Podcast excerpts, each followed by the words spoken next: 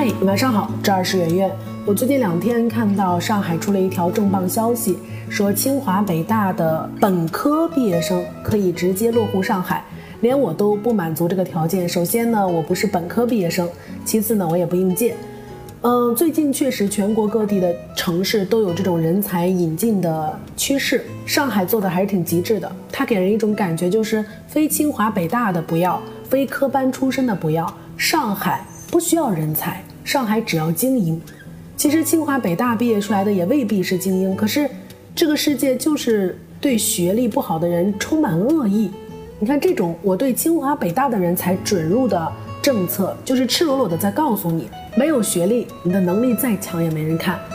知乎上有一个问题是名校光环在给你找工作的时候带来过什么方便？里面的最高赞答案是这么说的：别人需要更多的努力才能证明自己。但是很多时候，他们连证明自己的这个机会都没有。所以，名校毕业的你不曾觉察或者习以为常的便利，其实有时候已经是别人无法逾越的鸿沟。老版的新华字典里面有这么一句话：张华考上了北京大学，李平进了中等技术学校，我在百货公司当售货员，我们都有光明的前途。这句话的作者是谁不可考，但时过境迁，这句话已经变成了。张华在上海定居，李平当上了蓝领，而我失业在家，我们的前途天壤之别。我想明确的告诉大家，学历歧视这个东西是真真实实的存在的。没有这种歧视的人，只有一种可能，就是他自己的学历也不太行。越是名校的毕业生，越喜欢用学历去判断别人。学历歧视是一种体会过的人都没有办法言说的苦。我有个读者毕业于普通的二本院校。春招的时候，呃，投递了一个业内比较出名的教育公司，最后呢，跟一个复旦的女生闯入了复试。在现场跟面试官交流的时候，面试官就跟他说：“哎呀，不是二幺幺，不是九八五，没有关系，我们看重的是能力。”他当时就觉得很乐观啊，觉得自己的赢面很大，因为复旦女孩属于一点经验都没有的类型，而他呢，通过多份的实习，早就了解了工作的内容，面试跟笔试表现的都挺好的。但最终他落选了，原因是 HR 认为他要求的薪资跟复旦的女孩一样高，公司更愿意花同样的钱去招聘一个名校毕业生。他忽然变得很迷茫。以前呢，他认为只要有能力，只要肯拼命，自己不比名校毕业生差。但现实是他根本就没有机会跟名校的毕业生去比。以前总是听人家说学历不值钱，学历没有用，满大街都是本科生。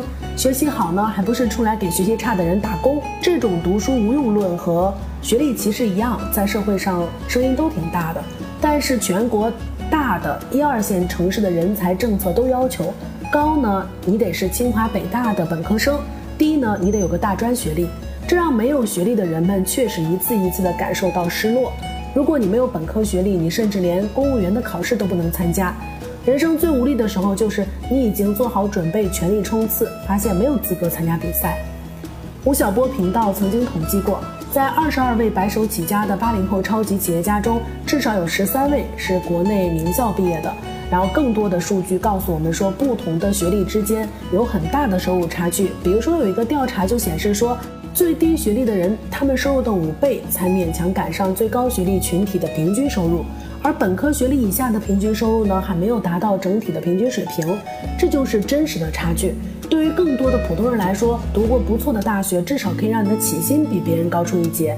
但是收入还不是最根本的。在《嫌疑人 X 的现身》当中，数学老师食神面对不想参加考试的学生说了这样一段话：“我现在教你们，只不过够你们站在数学这个世界的小小入口。如果不知道哪里是入口，自然无法进入。”我之所以考试，只是想确认你是否知道入口在哪。人生最痛苦的就是没有选择。学历就像是一个通行证，它的意义不仅是可以带来知识、人脉、金钱，更重要的是这个世界赋予它的社会意义，让我们有机会选择到达不同的入口，并且被准许进入。晚安。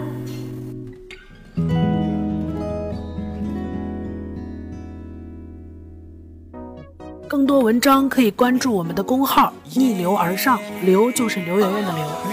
我相信未来，每一天充满期待，就现在。哦哦，